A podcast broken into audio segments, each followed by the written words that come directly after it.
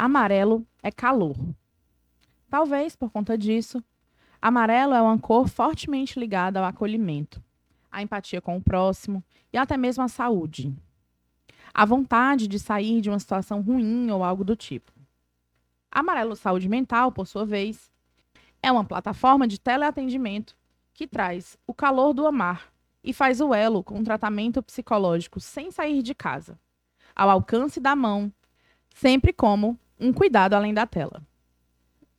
Eu sou Gabriela Maciel, jornalista do Amarelo Saúde Mental, um tema que ganha cada vez mais espaço na sociedade, seja dentro do ambiente familiar, profissional ou nos relacionamentos.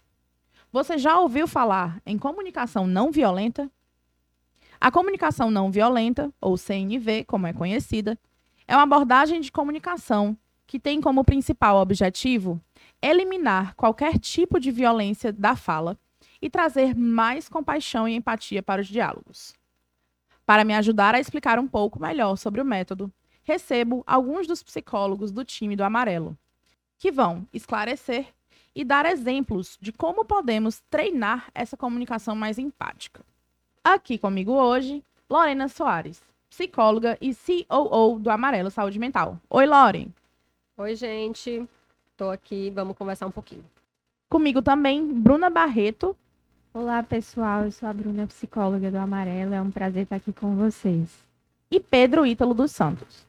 Oi, pessoal. Aqui é o Pedro, psicólogo e seguindo os passos da comunicação não violenta. É, estou observando aqui meus sentimentos e muito feliz de estar aqui.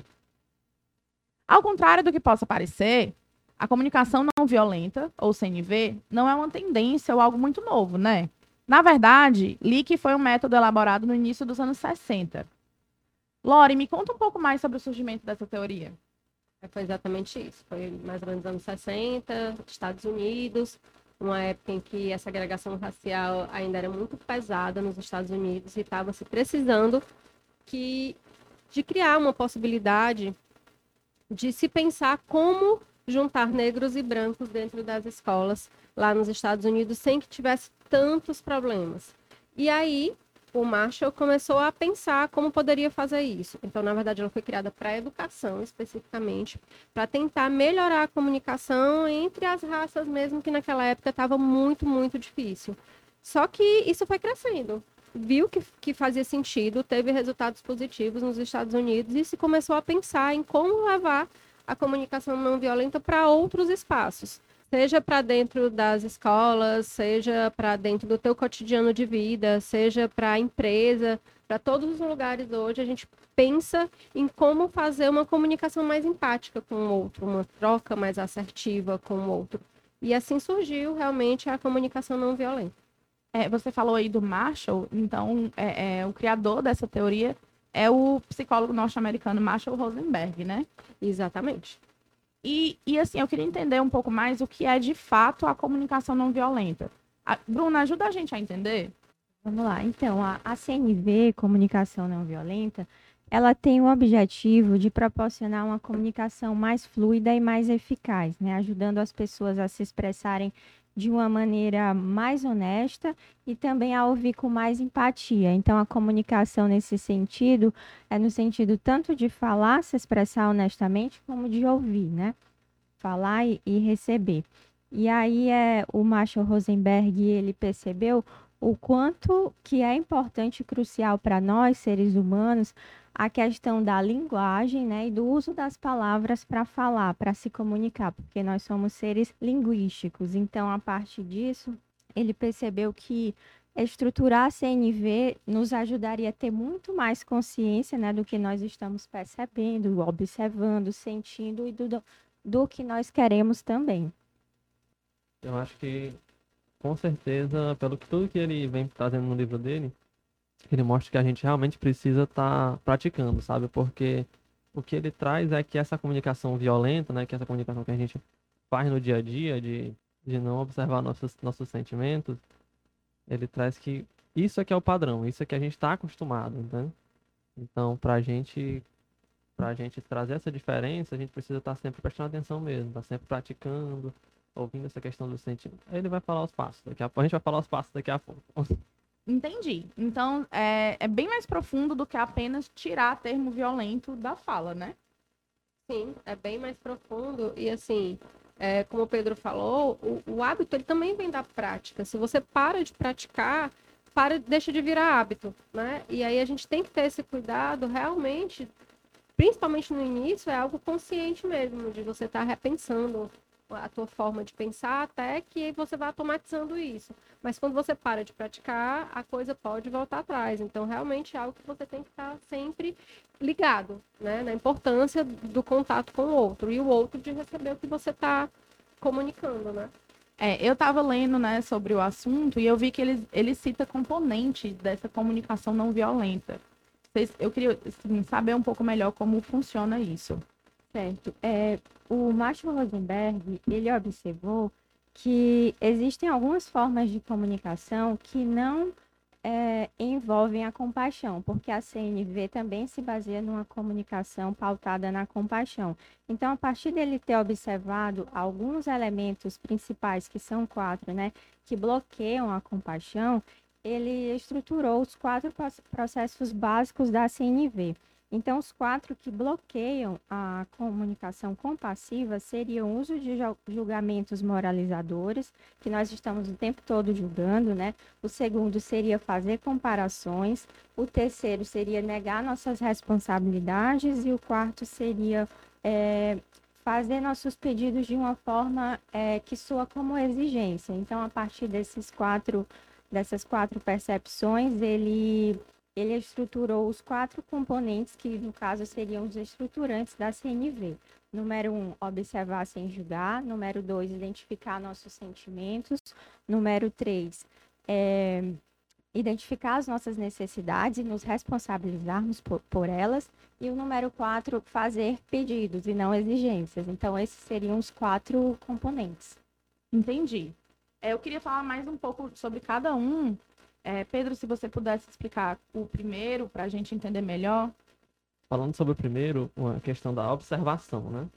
Ele, ele traz que muito, muitas vezes a gente, a gente nem sequer tem aquela pausa para poder para poder observar o que está o que está o que está havendo. A gente já vai já vai logo comunicando, já vai logo falando de forma de forma a não ter essa, essa observação do, do ambiente, né? Mas o que, que, ele, que, que ele vem trazer? Nessa questão, nessa questão da observação. A gente precisa, para ter uma, uma comunicação eficaz, o importante é você não já sair avaliando, entendeu? Você realmente somente observar, né? Somente observar, que a gente tem a tendência a já a rapidamente fazer uma avaliação das coisas e às vezes não é aquilo que a gente já está avaliando apressadamente.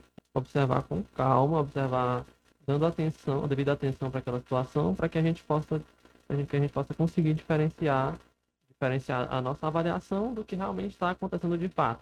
Gabi, a gente às vezes no cotidiano mesmo, né, da gente, a gente percebe muito quando a, a, a, gente chega no meio de uma conversa, por exemplo, que isso é algo que é muito comum, né? A gente está tá um grupo conversando, chega uma outra pessoa e ela chega e já quer dar a opinião dela e já vai falando e julgando o que o que está acontecendo e às vezes que a gente usa muito o pegar o bonde andando, né?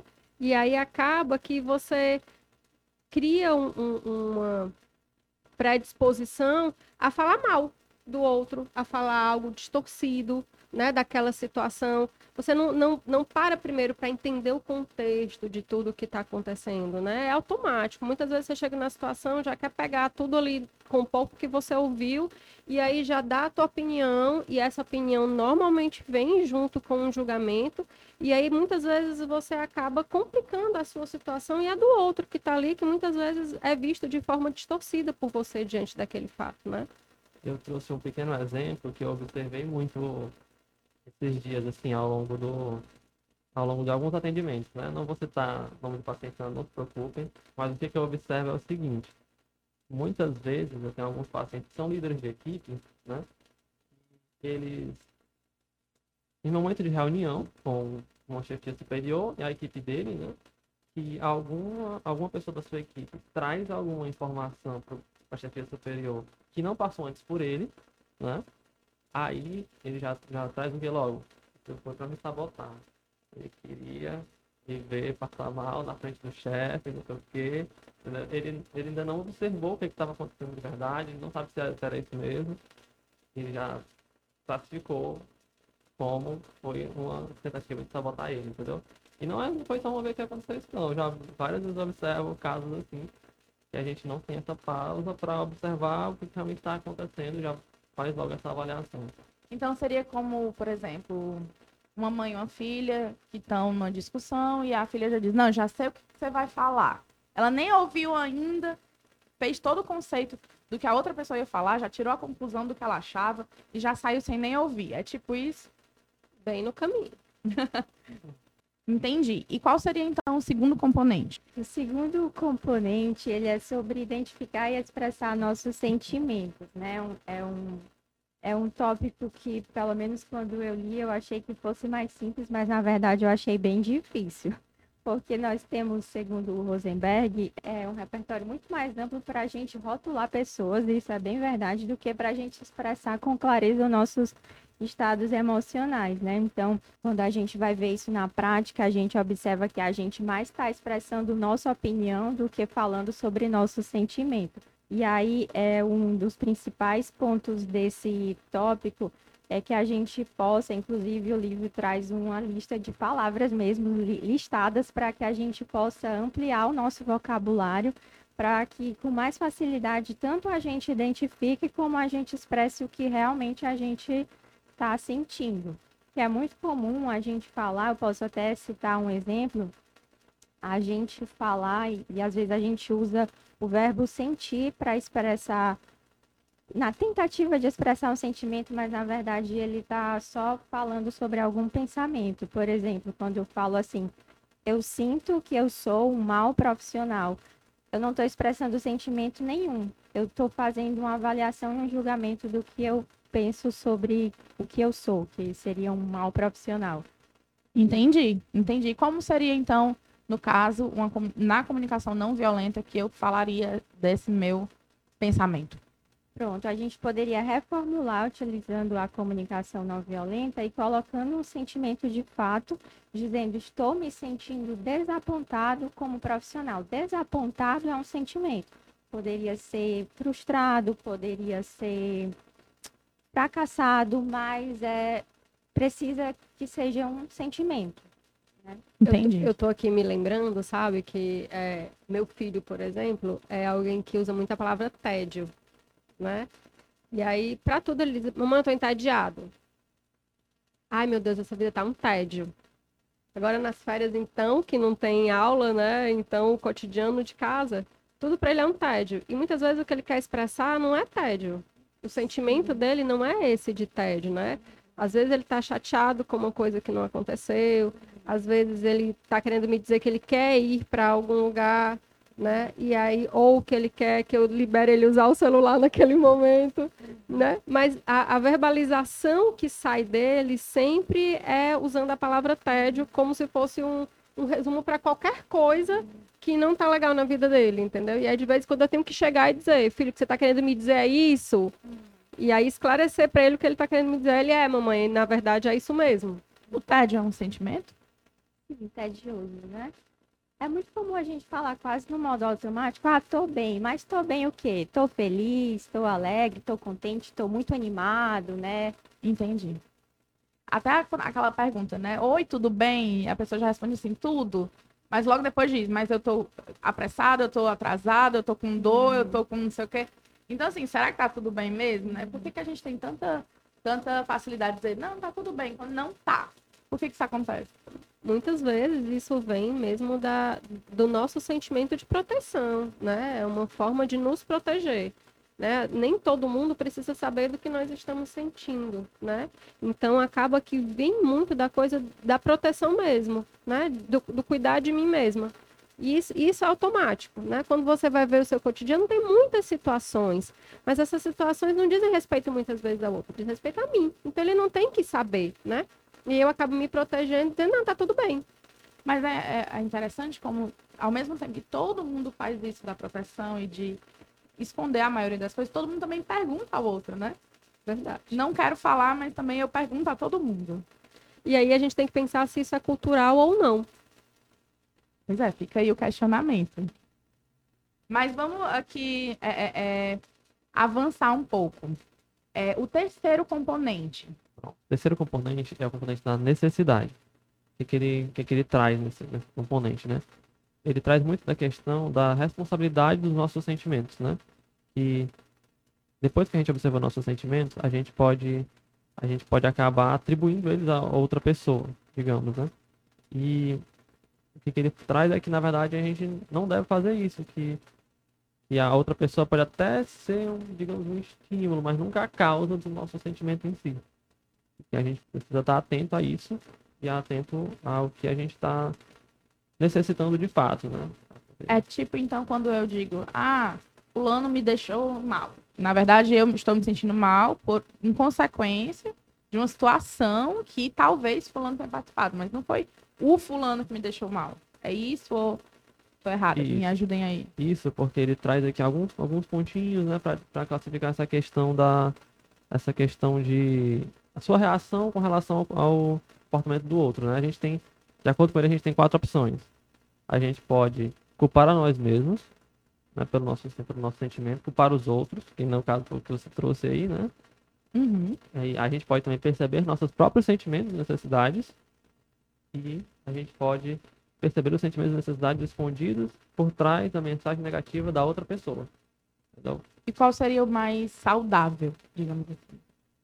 Olha, ele vem trazer que no final das contas são, são, esses, são esses dois, né? Você perceber as suas, seus sentimentos e necessidades e também ele, ele considera muito importante essa questão da, da empatia com as necessidades do outro também.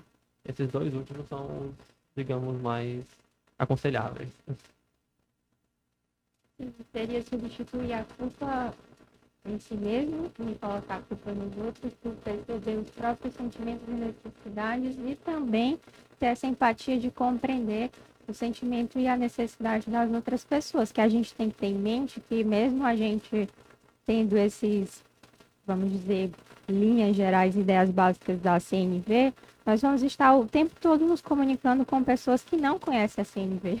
É a gente verdade. vai falar sobre isso um pouquinho mais na, na frente, mas é, ter essa, esse- esse olhar também para perceber não só as nossas necessidades, mas também a, a dos outros.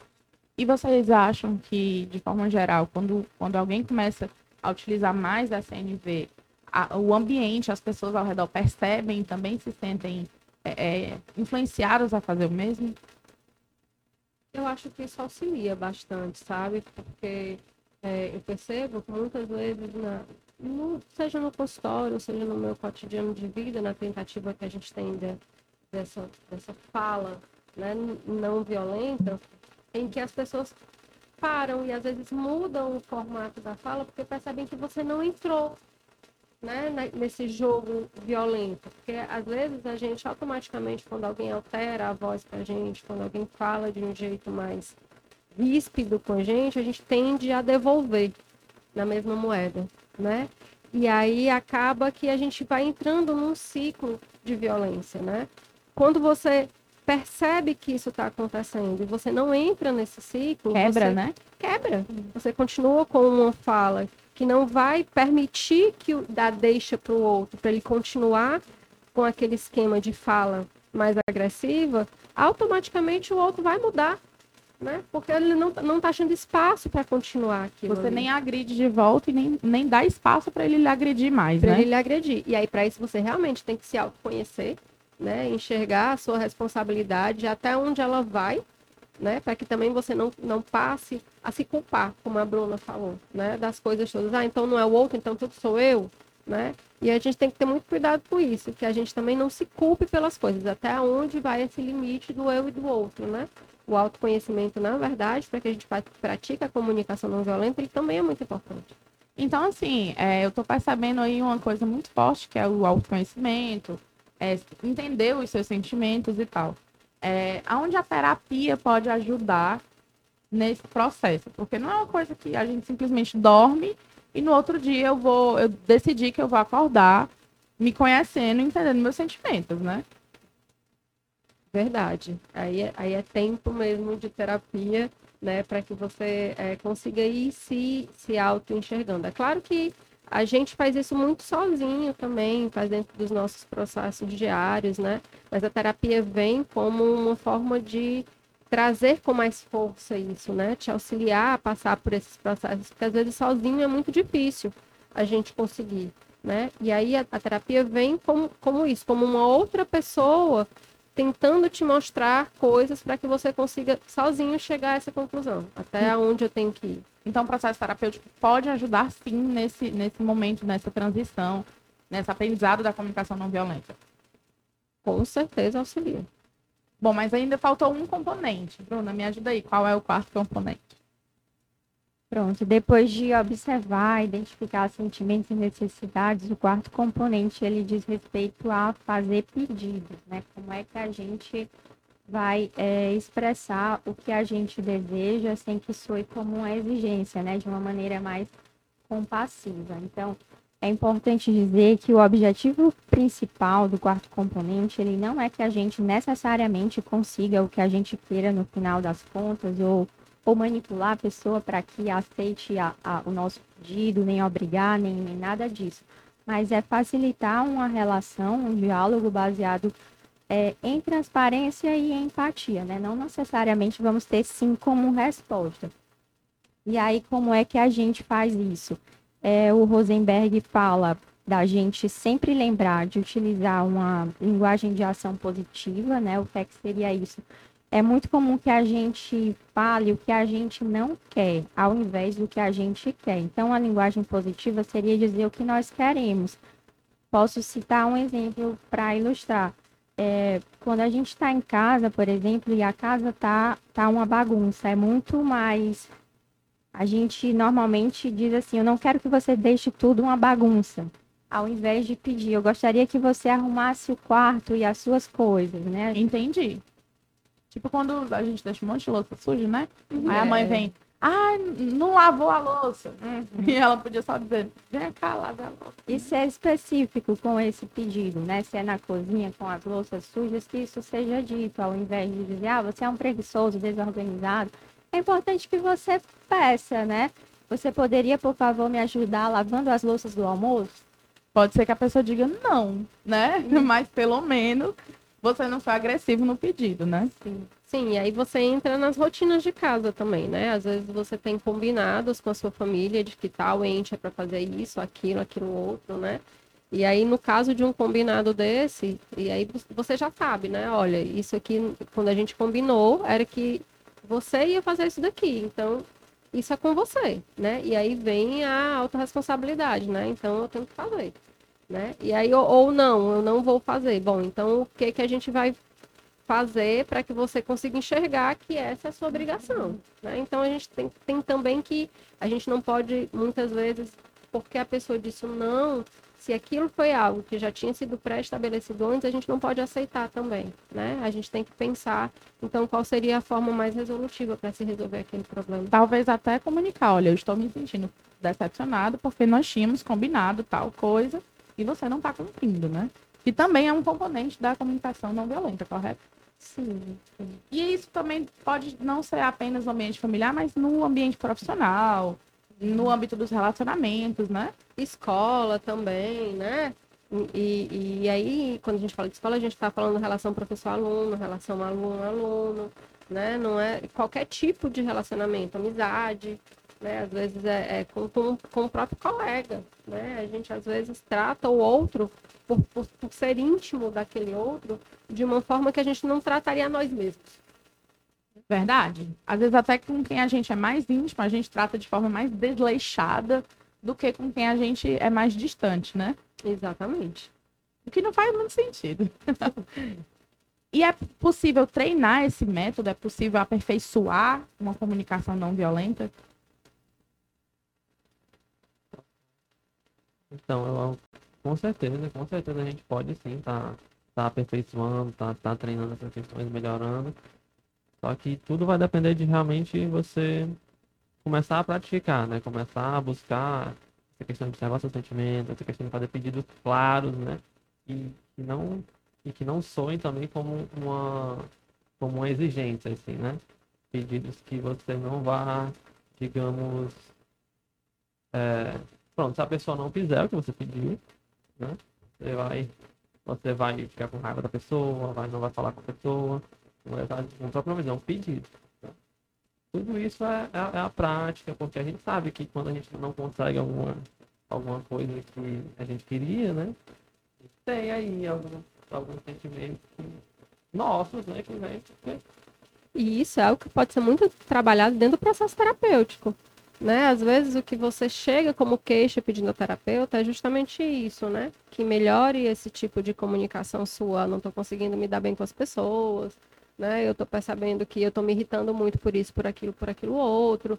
Que as pessoas não entendem o que eu quero passar, o que eu quero dizer. Então, muitas vezes a fala do paciente ele, ele não entende da, da teoria da comunicação não violenta, mas o que ele está expressando é que é algo desse nível que ele está querendo. E aí cabe ao terapeuta ir trabalhando com ele esses aspectos da vida dele, entendeu? Entendi. E vocês acham que é algo que todo mundo pode fazer? Tem um público mais específico, uma idade que precisa começar? Como é? Eu, eu acho que realmente qual- qualquer, para qualquer público, ele, o autor no livro dele ele não, não restringe. Tem como educar as crianças já a crescer com essa comunicação dessa, nesse formato?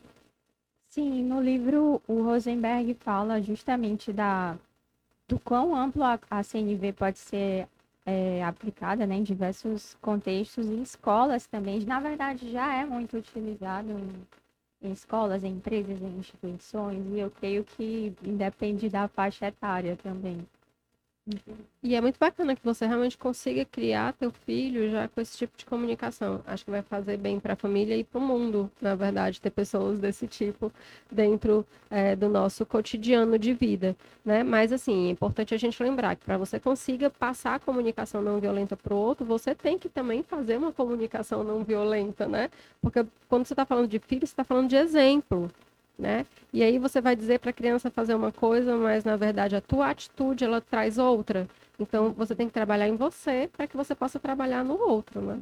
E aí, tá, se a, essa geração, que hoje é adulta, consegue trabalhar em si a comunicação não violenta e passar para essas crianças, elas já vão crescer habituadas a isso e vão ter men- menos é, é, dificuldade de instaurar isso no dia a dia, né?